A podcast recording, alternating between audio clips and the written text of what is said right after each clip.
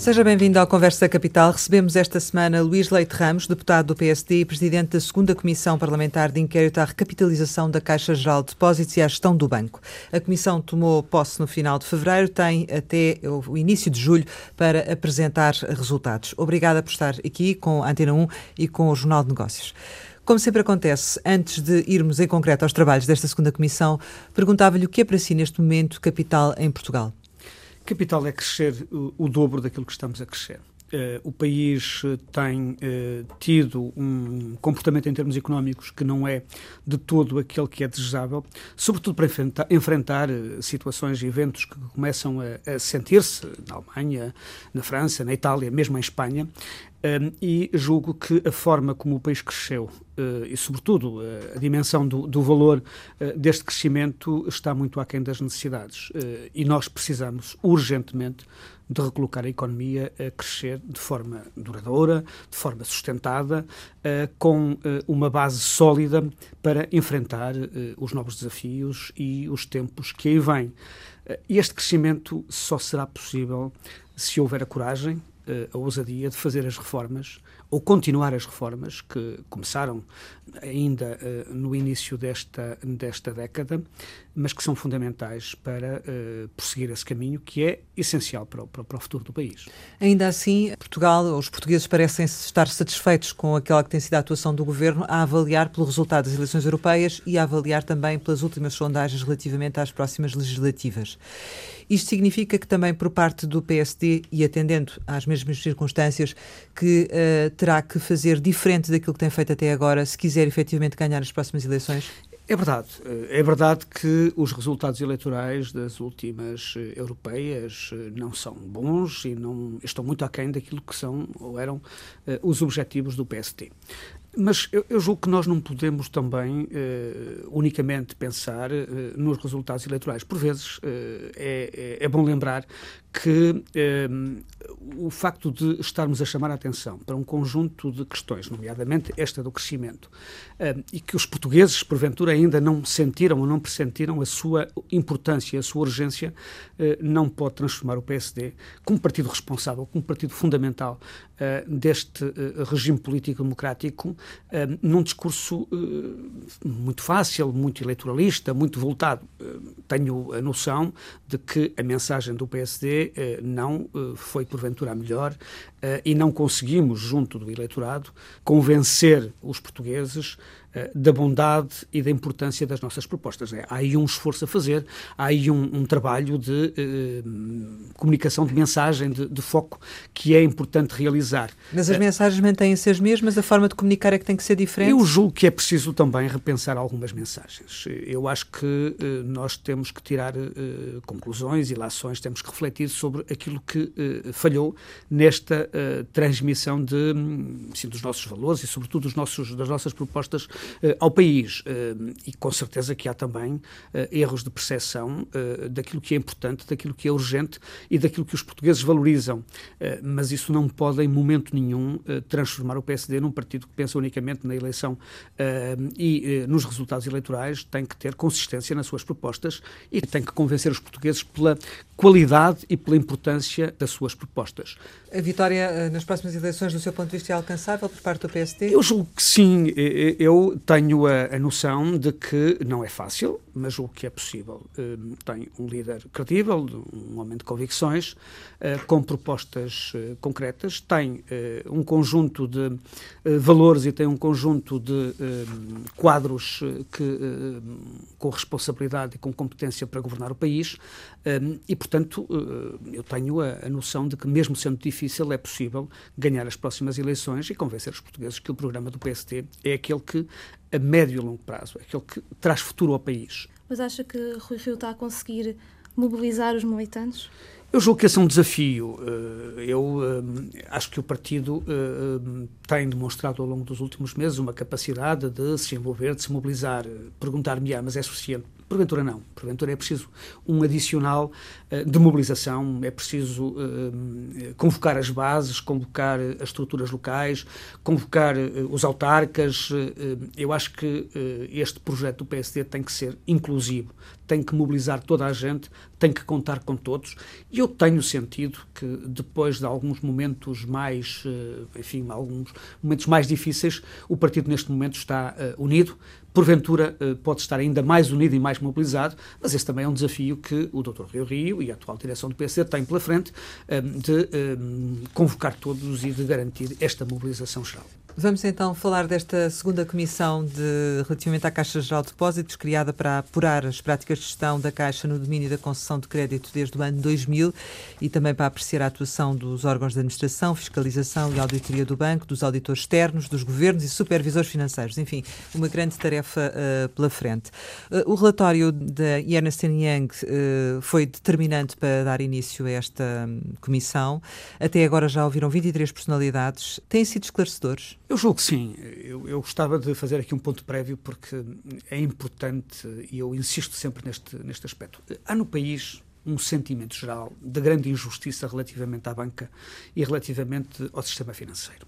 Ponto número um. Uh, normalmente, as, quando estas comissões parlamentares de inquérito são criadas, uh, de uma forma por vezes nem, nem direta, mas há aqui uma ideia de que finalmente alguém vai julgar e uh, condenar aqueles que, uh, de alguma forma, prejudicaram o país, prejudicaram uh, o, o, os portugueses, porque os obrigaram a meter muito dinheiro no sistema financeiro.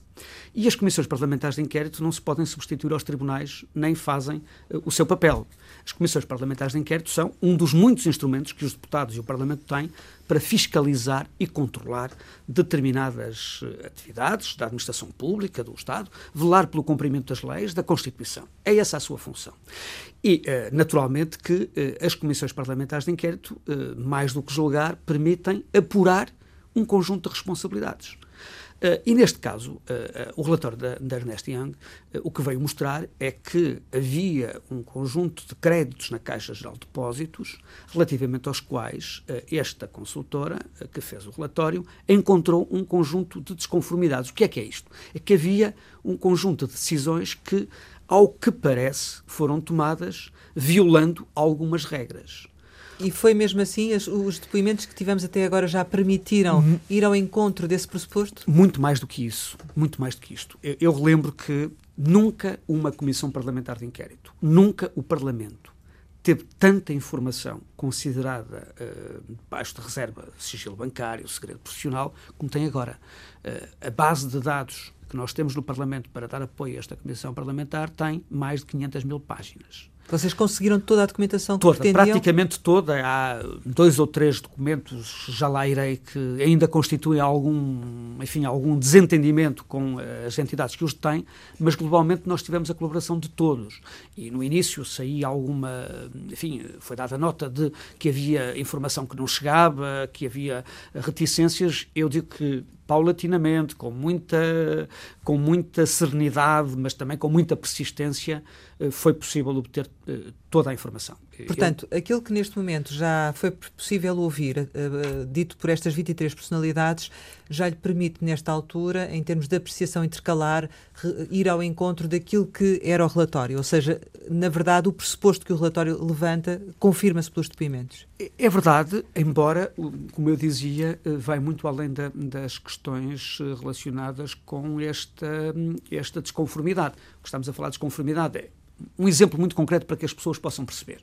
For, há créditos que foram atribuídos com pareceres negativos ou pareceres condicionados de um departamento chamado de risco, que, que avalia o risco das operações.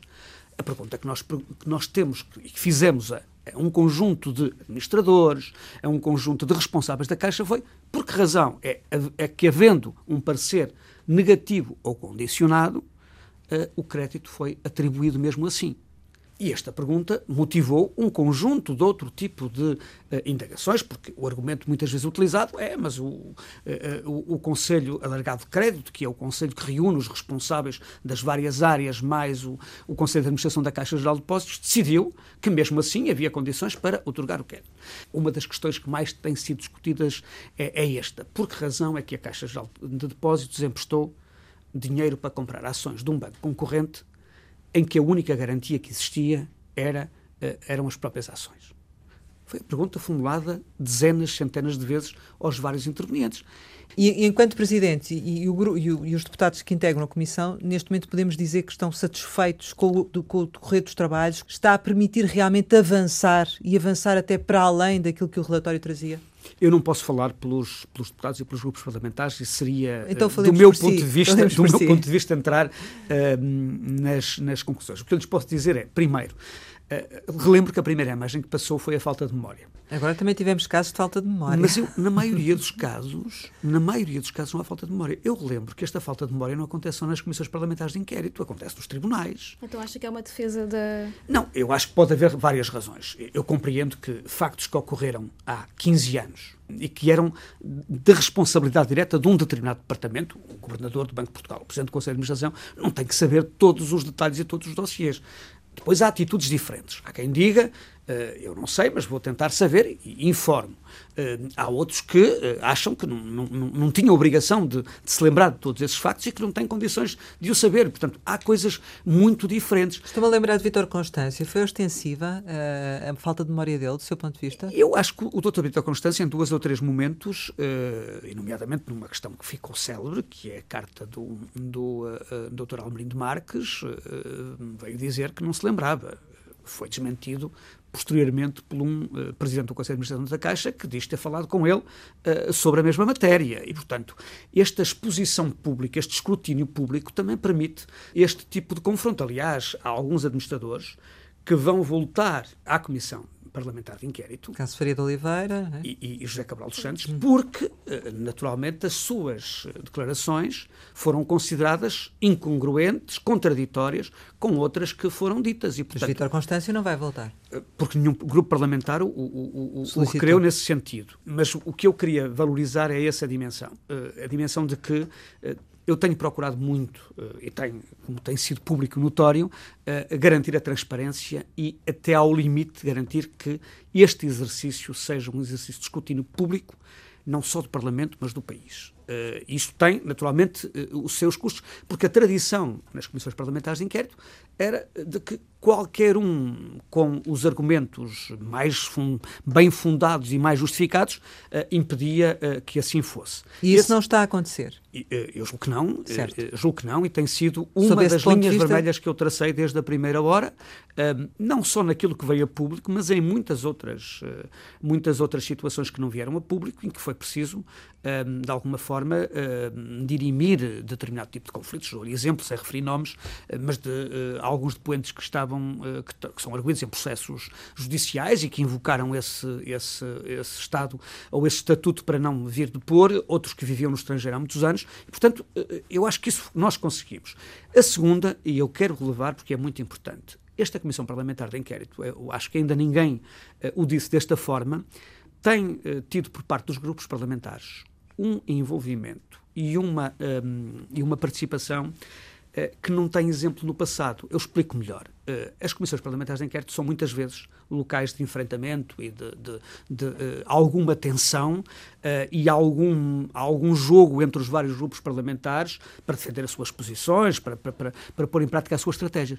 Tem havido uma unanimidade tem havido um entendimento, não só na escolha das pessoas que vêm prestar declarações ao Parlamento, em todas as matérias que eu só posso de, uh, realçar. Isto tem valorizado e muito o trabalho da Comissão Parlamentar de Inquérito, porque deixamos tudo aquilo que é secundário uh, e que pode ser relevante, pode ser importante, e o nosso foco tem sido realmente avaliar o desempenho dos vários intervenientes na Caixa de Depósitos. Portanto, podemos dizer que está a correr bem.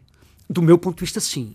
O terceiro tem a ver com um outro facto. Eu, para além da quantidade de informação, eh, já o disse, mas vou fazê-lo aqui de uma forma mais, ainda mais eloquente, é que pela primeira vez o Ministério Público pede informação ao Parlamento eh, sobre matérias importantes que estão a ser investigadas e que estão em processo.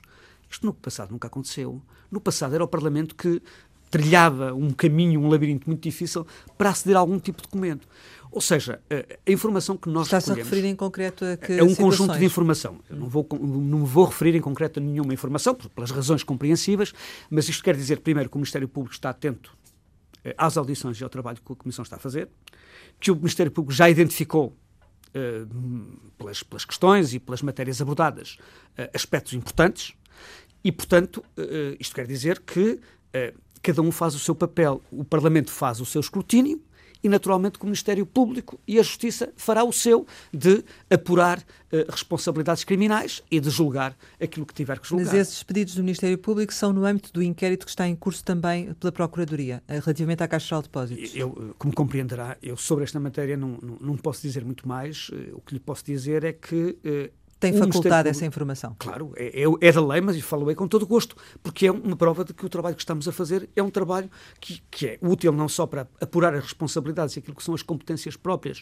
uh, uh, da Comissão Parlamentar de Inquérito. E tem sido frequente? Os pedidos foram frequentes a partir de uma certa altura, uh, quando alguma matéria releva considerada relevante uh, foi identificada pelo Ministério Público como, um, ehm, como uh, importante para aqueles processos que por estão exemplo, a ser julgados. Por exemplo, a audição de, do Comendador Gilberto. Essa foi uma das audições a que foi pedido não, não em específico, gravação... Eh, mas naturalmente que há matérias associadas, eh, eh, porque repare, relativamente à audição do Comendador Berardo, não foi só a audição, foram os documentos que foram solicitados, entretanto, e um conjunto de informações que estão nos processos das operações de crédito, e que uh, foram, de alguma forma, revelados, enfim, com, alguma, com algum cuidado, durante a audição. E, portanto, sim, confirmo que essa também é uma das matérias que interessa ao Ministério Público. Até o momento, do seu ponto de vista, quem é que trouxe a informação mais útil para o andamento dos trabalhos? É difícil responder essa pergunta uh, sobre uh, dois uh, pontos de vista. Eu acho que há uma informação para aqueles que têm acompanhado mais de perto os trabalhos da Comissão Parlamentar de Inquérito, é como é que estes processos de atribuição de crédito funcionavam. E eu acho que o país e o Parlamento em particular ficaram a conhecer como é que esses processos eram decididos, quem eram os intervenientes e, sobretudo, mesmo considerando que há decisões que foram uh, gravosas para os interesses do país e para os interesses da Caixa de Depósitos, uh, há também a ideia de que à medida que o processo foi avançando e, sobretudo, depois da crise, foram tomadas medidas dentro da Caixa de Depósitos, como do, do, do, sistema financeiro, dentro do sistema financeiro, para uh, melhorar o controle, para garantir uh, um, ou para evitar falhas uh, e decisões erradas e, portanto, essa informação geral ficamos a, a conhecer melhor. Ora, isto é importante porque há um, o sistema financeiro e a banca em particular sempre tiveram e guardaram num segredo uh, muito grande todas estas formas de funcionamento. Esta opacidade uh, permitia várias coisas. Garantir, naturalmente, o segredo do negócio, mas, ao mesmo tempo, permitia, uh, de, alguma, de algum modo, esconder ou não garantir o escrutínio que é necessário, sobretudo quando o banco é público, de decisões que são relevantes. A partir de agora, qualquer banco sobretudo o banco público, mas aqueles que têm ajudas do Estado, eh, vão ter em consideração que a qualquer momento pode haver um escrutínio por parte, nomeadamente do Parlamento, relativamente às suas ações. Até agora era uma relação direta entre a supervisão, entre o Banco de Portugal e eh, os bancos em, em exercício. E eu julgo que esse contributo eh, de esclarecimento, de percepção de como funciona e, ao mesmo tempo, este, esta, esta marca de controle e de fiscalização do funcionamento é importante. mas depois há um conjunto de casos, eu não vou entrar neles, como compreenderá, mas de casos concretos em que ficamos a perceber muito mais o que é que aconteceu. Um deles que foi público e, portanto, eu aí posso falar, tem a ver relativamente à forma como as operações de crédito chegavam à Caixa de Depósitos. E há uma em concreto, um, e que apareceu uma prova, um mail, em que demonstra cabalmente que aquela operação entrou via administrador e que uh, fez um percurso diferente, atípico, uh, como foi dito na, na Comissão Parlamentar de Inquérito, diferente de todos os outros. Ora bom, esta é uma matéria relevante, são factos que foram apurados, são provas que ficam ali. Depois, naturalmente, que é muito mais difícil, porque a Comissão Parlamentar de Inquérito não pode apurar responsabilidades até ao limite. A Comissão Parlamentar de, Inquérito pode apurar as responsabilidades, ou a falta de prudência, ou as decisões mais, mais ligeiras, ou as contradições que existem, um, relativamente a um conjunto de, de operações. Uh, mas aí, sobre estas operações em concreto, ficamos a saber muito mais. Há ainda matérias que vão ser apuradas. Quais são as grandes dúvidas, ainda do seu ponto de vista? Eu acho que há uma dúvida é uh, que todos os uh, grupos parlamentares e deputados se colocam é saber uh, até que ponto é que houve interferência política ou não em decisões desta natureza. Do meu ponto de vista, é uma dúvida, é uma questão desde o início, aliás, está no objeto da Comissão Parlamentar de Inquérito. E acha que vão chegar a alguma conclusão, nomeadamente tendo em conta que, por exemplo, o depoimento de José Sócrates será prescrito? Eu não sei se vão chegar ou não vão chegar. E sobre as conclusões não, enfim, não, não me quero pronunciar e não, não, não quero dizer é, se vão chegar ou não. Qual é a sua expectativa para estas respostas de uh, José Sócrates? Eu julgo que, relativamente à, à, à, forma e à matéria eh, que tem sido apurada, uh, este tipo de responsabilidades são mais difíceis de provar e mais difíceis de comprovar, com certeza. Estamos ainda com algumas importantes uh, audições para concluir uh, o trabalho da Comissão Parlamentar de Inquérito e, portanto, seria prematuro da minha parte estar a dizer se vai ser assim ou vai ser. Uh, não tenho dúvidas que é um exercício difícil. E até porque é o tipo de responsabilidade que muitas vezes não interessa aos partidos, não é? Não, não notei em nenhum grupo parlamentar, em nenhum partido, que houvesse uma tentativa de esconder ou evitar confrontar quem quer que fosse com as suas responsabilidades políticas. Já ouviu uh, 23 personalidades. Quantas faltam ouvir? Os trabalhos terminam 18 de junho, certo? Os trabalhos, uh, para, uh, o agendamento é até 18 de julho. Sim. tem havido também esta abertura. no sentido de que, se houver necessidade de fazer mais uma ou duas audições, ainda será possível. O relatório será, em princípio, discutido em plenário a 19 de julho, mas sim, uh, faltam, portanto, mais nove, julgo eu, nove audições para concluir uh, aquelas que foram aprovadas pela, pela reunião de mesa de coordenadores. Mas não ponderam prolongar o prazo? Não, não é possível. Pronto, não é possível. Okay. nós não podemos, esta Comissão Parlamentar de Inquérito tem que terminar os seus trabalhos nesta legislatura. A ideia também é irem de férias com esta questão resolvida? Sim, mas mesmo, mesmo que quiséssemos, o, o contrário seria o falhanço total, porque a Comissão não pode, não pode passar para a próxima legislatura. Seria todo o trabalho que nós uh, realizamos ficaria uh, sem nenhum valor, porque uh, a Comissão acabaria sem nenhum relatório nem nenhuma conclusão. Neste momento, relativamente aos agendamentos, por escrito será José Sócrates, Almerindo Marques e mais alguém? João Salgueiro uhum. e a Comissão de Ética do BCP. apesar de nos ter dito que, efetivamente, o manancial de documentos era substancial na vossa base de dados, há, havia ainda um ou dois que faltavam. Uh, são determinantes? Quais é que são? Não, eu julgo que, podem não ser determinantes para esta Comissão Parlamentar de Inquérito, é isso que estamos a apurar. Há, em particular, um, um relatório, uh, enfim, um conjunto de documentos elaborados por uma consultora para o Banco de Portugal sobre o, o sistema de controle e acompanhamento interno que foi uh, mandado elaborar em 2015 uh, por aquilo que nós conseguimos ler no caderno de encargos para a exposição ao BES, portanto tem muito a ver com o BES, mas os partidos políticos insistem em eh, ter acesso a esse documento por uma razão muito simples, é que um eh, dos depoentes disse que era importante que o país ficasse a conhecer os resultados desse trabalho, porque permitiria evitar, evitar erros futuros e, sobretudo, corrigir determinadas situações. O que se passa é que, sendo o objeto desta Comissão, a Caixa Geral de Depósitos, o Banco de Portugal tem alegado eh, que naturalmente, sendo este um, um relatório, um trabalho feito relativamente ao BES, eh, extravasa eh, o objeto da Comissão Parlamentar de Inquérito e tem, por essa razão, recusado, ou pelo menos dito que, não, estando no âmbito da Comissão Parlamentar de Inquérito, não envia estes documentos ou este trabalho ao Não concorda ao com isso?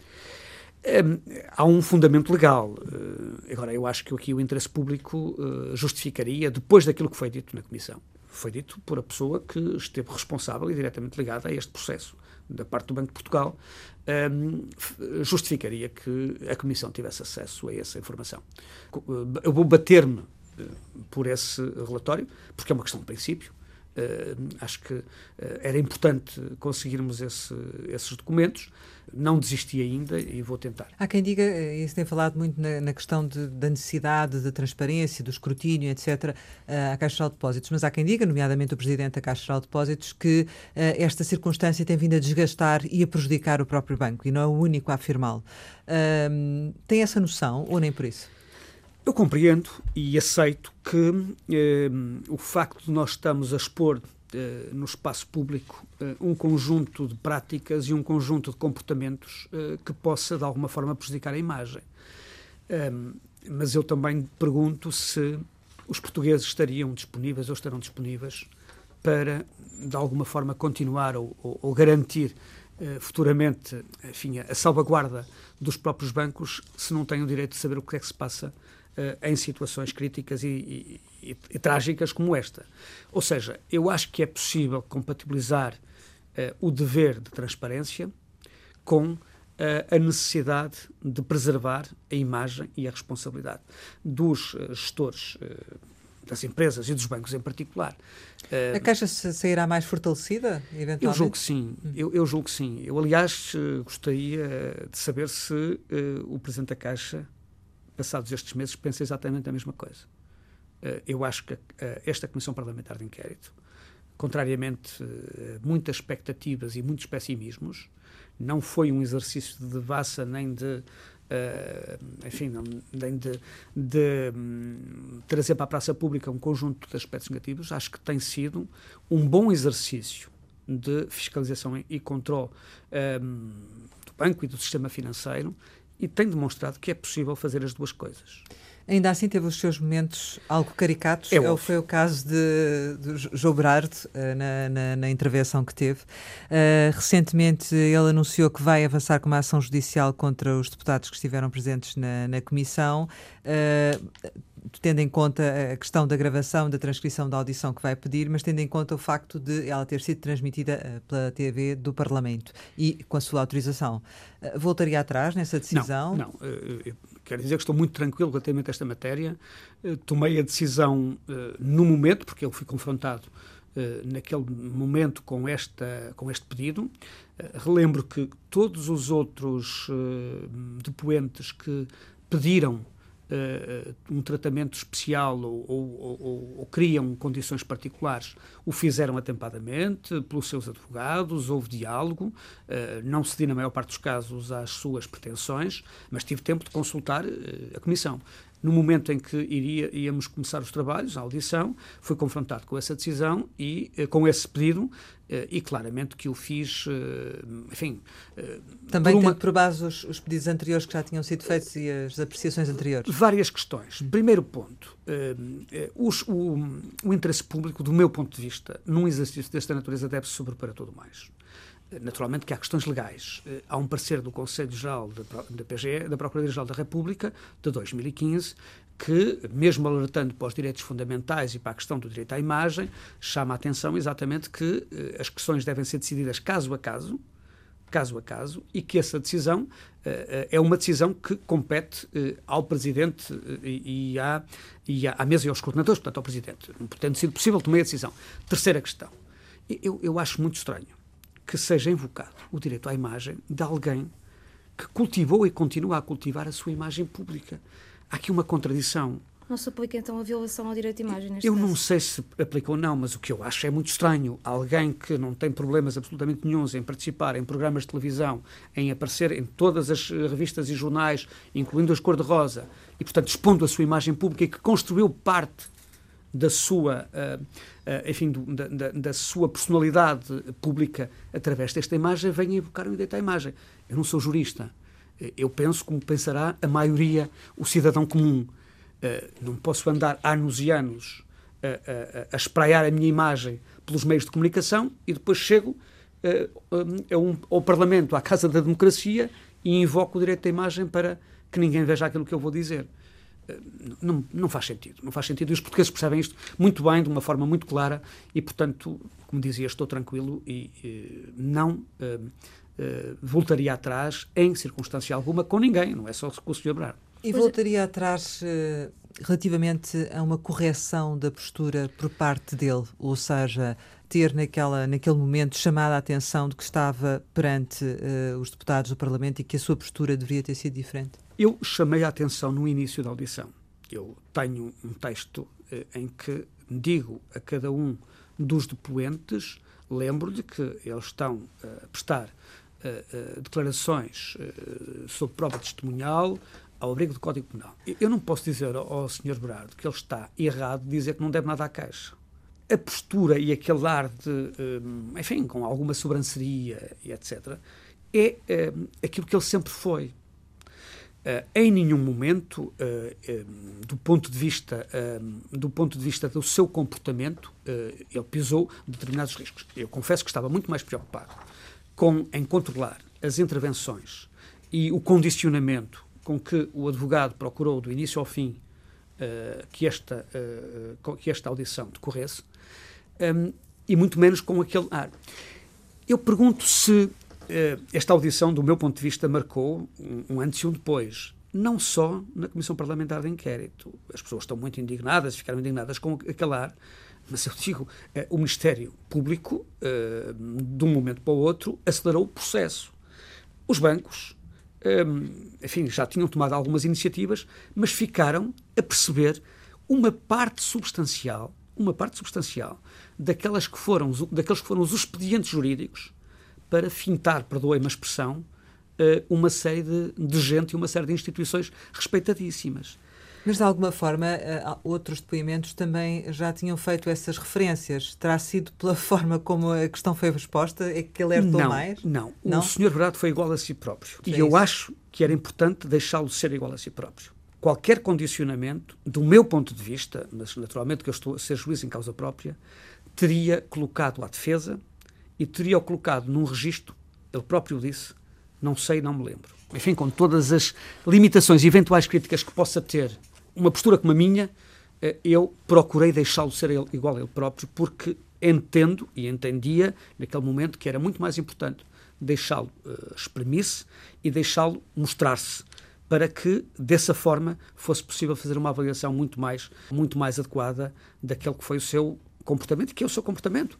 Mas ele agora diz que é o bote expiatório de tudo que Mas ele só se pode queixar dele próprio, não foi o, o presidente da comissão nem os deputados que lhe deram aquele tom, que deram aquelas respostas. Ainda assim fez uma meia-culpa, entretanto, também, não é? Sim, mas, mas isso, ele não foi condicionado em nenhum momento relativamente àquelas uh, situações. Eu procurei-lhe dizer, uh, uh, e repare, é verdade que durante grande parte da audição ele limitou-se a repetir o que o advogado lhe dizia. Houve alguns momentos em que ele saiu desse registro.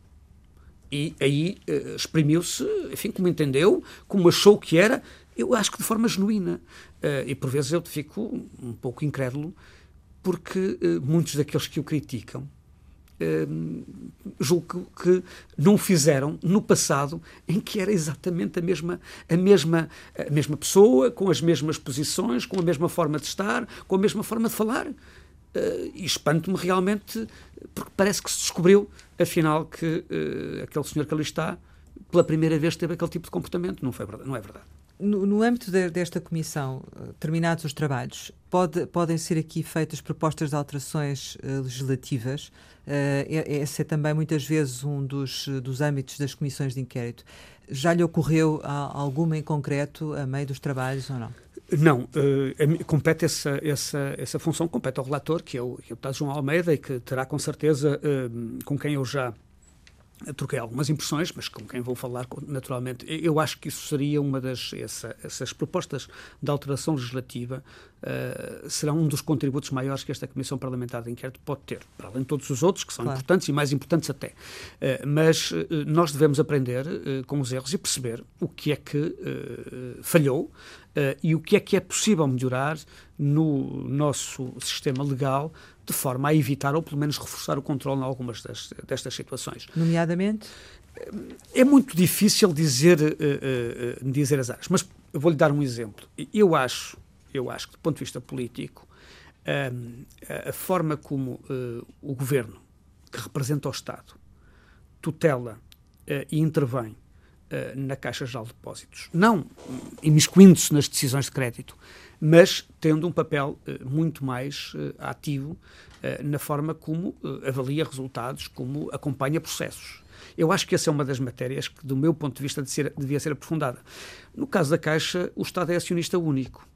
E muitas vezes o Estado faz o mandato, a carta que, de missão que envia ao Presidente e ao Conselho de Administração, e depois limita-se a participar, eh, enfim, em, em, nas assembleias para aprovar contas, ou para distribuir dividendos, ou para dar prémios. Eu acho que era importante que o Estado tivesse um papel uh, mais ativo neste acompanhamento, uh, de forma até a evitar uh, alguns problemas. o revisor oficial de contas e o presidente do Conselho de, de, de Fiscalização, uh, o, o, o, professor Paz Ferreira dizia que muitas das missivas que iam quer para o Banco de Portugal, quer, quer para o, o, Governo, uh, não tinham resposta ou tinham uma intervenção muito limitada. E, portanto, esse parece-me ser um, um, dos aspectos, uh, um dos aspectos essenciais. Mas, do seu ponto de vista, esta comissão parlamentar, a existência desta comissão parlamentar, os, os resultados que daqui vierem a acontecer, são também, de certo modo, uma garantia de, para que situações futuras idênticas àquelas que estão neste momento a estudar que não voltem a ocorrer ou não? As falhas são sempre possíveis, as más decisões também. Uh, agora, uh, eu julgo que o sistema que existe hoje de controle interno, o sistema de avaliação do risco, o sistema de decisão por razões várias, porque houve, aprendemos com a crise, porque o próprio BCE eh, criou exigências novas, eh, eu acho que o sistema é mais sólido e, e tem mecanismos próprios para evitar determinado tipo de falhas eu acho que é importante que o banco público tenha uma independência muito forte relativamente aos governos e aos partidos políticos. acho que a qualidade e a competência dos seus uh, administradores e dos responsáveis uh, tem que ser indiscutível. De alguma forma, o Banco de Portugal já o faz. Uh, eu isso, acho que. Sim. Eu, eu acho que isso é, fundamental. E se a supervisão, disser, estava-lhe a perguntar se também poderia ir mais longe ou não. Eu julgo que a supervisão hoje já é completamente uh, diferente. A supervisão que nós estamos a avaliar, sobretudo aquela até 2008, 2010, era uma supervisão uh, muito administrativa, enfim, o termo não é o mais adequado, mas é um exemplo muito formal. Hoje, uh, a qualidade da, enfim, da, da, dos, uh, das pessoas que o fazem, os instrumentos que têm, a natureza dessa mesma supervisão e da avaliação e os vários instrumentos, os vários tipos de, de, de, de avaliações que são feitas garantem um maior controle e mecanismos muito mais apertados. É muito mais difícil fazê-lo, mas seria errado, do meu ponto de vista, pensar que acabaram as falhas. A partir de agora nunca mais vai haver falhas. A atividade financeira é uma atividade de risco. Um, Pode-se dizer que neste momento, face uh, aos depoimentos que já foram ouvidos, a perspectiva daqueles que vão ser também ainda ouvidos, que uh, esta comissão, do seu ponto de vista, vai trazer luz a este caso, vai efetivamente elucidar-nos sobre e mais além do que aquilo que se tinha conhecimento do, do que se passou? Eu julgo que sim, eu julgo que vai sobretudo, explicitar como é que determinadas decisões foram tomadas uh, e como é que determinados uh, processos acabaram uh, como acabaram. claro que há falhas, claro que há uma crise enorme, claro que há um conjunto de aspectos muito complicados. Agora, não vai apresentar culpados, não vai dizer a responsabilidade é do senhor do senhor X um, e uh, vai fazer julgamentos. As pessoas não podem estar à espera que uma comissão parlamentar de inquérito uh, vá uh, chegar a esse ponto. Vai deixar matéria que pode, naturalmente, ser depois utilizada e pode ser desenvolvida por quem de direito, nomeadamente o Ministério Público e os tribunais, mas que vai acrescentar, vai. Que vai valer a pena, sim, não na perspectiva que muitos portugueses gostariam, que é julgar aqueles que produziram e criaram estas, uh, estes buracos financeiros. Uh, mas vai ajudar a perceber melhor o que é que aconteceu e como é que aconteceu. Um, entretanto, a lista dos devedores também chegou ao Parlamento, não chegou uh, como estavam à espera, faltando a informação agregada que os deputados tinham, tinham pedido. O, já, já contactaram o Banco de Portugal no sentido de ter esses documentos. O Banco de Portugal já respondeu uh, ao vosso pedido? Eu, como Presidente da Comissão Parlamentar de Inquérito, tenho um requerimento para uh, aceder uh, à informação relativamente à Caixa. Mas essa também é uma competência que está na Lei 15 de 2019, uh, que as Comissões Parlamentares de Inquérito em exercício terão acesso a essa informação. neste momento, o processo está a, ser está a ser tratado pela Comissão de Finanças e Orçamento. as decisões que serão tomadas nesta Comissão serão depois transmitidas à Comissão Parlamentar de Inquérito por uma razão muito simples eh, os deputados que estão na Comissão Parlamentar de Inquérito, os coordenadores, são eh, os mesmos que estão na COFMA e, portanto, não fazia sentido estarmos todos a discutir ao mesmo tempo. O Parlamento está a fazer um exercício de aproximação com duas preocupações. Primeiro, ter acesso a toda a informação, toda a informação, de uma forma clara e de uma forma acessível para ficar claramente com essa informação. Segundo, uh, vai uh, decidir que informação é que será disponibilizada publicamente. Uh, há uma insatisfação relativamente àquela que foi a primeira informação que o Banco de Portugal disponibilizou, o Parlamento e todos os grupos parlamentares não estão de acordo com esta informação, acham que é insuficiente, acham que não é adequada e acham que não cumpre o espírito da lei. E, portanto, neste momento há uma, um, enfim, uma conversa, uma negociação, um, uma, uma, um trabalho em conjunto com o Banco de Portugal no sentido de definir qual é essa informação para que todos, fiquem, fique, todos os portugueses fiquem a saber um, mais sobre uh, aquilo que é a exposição uh, a grandes devedores dos bancos que tiveram ajuda pública, porque se o dinheiro foi dos contribuintes, é natural que o país alguma informação tenha que saber. Outra coisa é andarmos a utilizar informação desagregada, com nomes, com valores, etc., que tem problemas, naturalmente, enormes, não só para os bancos, mas também para os, para os devedores, porque no meio daqueles devedores há gente, há empresas que desapareceram, mas há empresas que continuam a lutar e a, e a, e a contribuir para o desenvolvimento do país. E não podem ser penalizadas de qualquer maneira essas empresas. Mas do lado da banca, quando a banca uh, cedeu aos fundos uh, públicos, uh, pediu esse, esse dinheiro ao Estado, também não lhe foi dito que teria que dizer como é que ia aplicar ou em quem é que ia aplicar. É verdade, é verdade. Uh, é verdade, e portanto aí também haverá com certeza questões a refletir, a matéria para reflexão e questões a melhorar. Uh, mas eu julgo que é possível encontrar um compromisso entre a necessidade de defender os interesses do sistema e dos bancos em particular e alguma hum, preocupação com a transparência e com, e, e com uh, a informação que é fundamental para para uh, o país e, para o Parlamento. E, portanto, eu acho que é possível arranjar um entendimento. Uh, é verdade que há situações e questões muito delicadas, muito sensíveis, que têm, uh, podem ter riscos enormes para, para os bancos e para o sistema, mas isso não pode impedir, não pode ser argumento para impedir mais transparência. Nós temos que ter mais transparência, porque é a única forma que nós temos de escrutinar e responsabilizar aqueles que tomarem más decisões ou que cometerem erros. Chegamos ao final e, como habitualmente, costumamos lançar algumas palavras para uma resposta rápida. A primeira é a Vila Real. Vila Real é a minha terra de, de adoção. Eu não nasci lá, mas já vivo lá há muitos anos e é uh, um sítio uh, fantástico para viver e para trabalhar. Por outro lado, é também o meu círculo uh, eleitoral e é, é, o distrito que me confiou uma, com, enfim, o, o, a responsabilidade muito grata de representar as suas gentes no Parlamento. Corrida? Corrida é o meu, é o meu hobby. Eu uh, há seis anos faço corrida, acabei no domingo passado de fazer a meia maratona do Douro e é para mim um, um, enfim, uma, uma atividade fundamental para tudo, para o meu equilíbrio, para a minha, para a minha vida. Passos Coelho? Passos Coelho, é três palavras: coragem, firmeza, persistência. Descentralização? É o que falta ao país, um passo intermédio uh, para chegarmos à regionalização. PPPs? PPPs um, um desastre sobre a forma como foram uh, geridas e usadas uh, e os portugueses ainda hoje estão a pagar eh, essa fatura de uma forma muito dura. CTT. CTT, um, uma empresa que deveria ser muito mais preocupada com o território e com o serviço que presta e muito menos com os resultados financeiros. Transportes públicos? Transportes públicos, enfim, um serviço necessário, urgente, eh, mas que precisa de muitas melhorias e, sobretudo, de muito investimento. Amigo. Parafraseando a, a, a Margarita Yourcenar, é acima de tudo a certeza. É a única coisa que o distingue do amor. Família.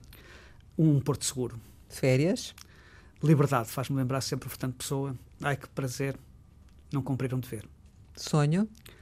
Comanda a vida. Poesia.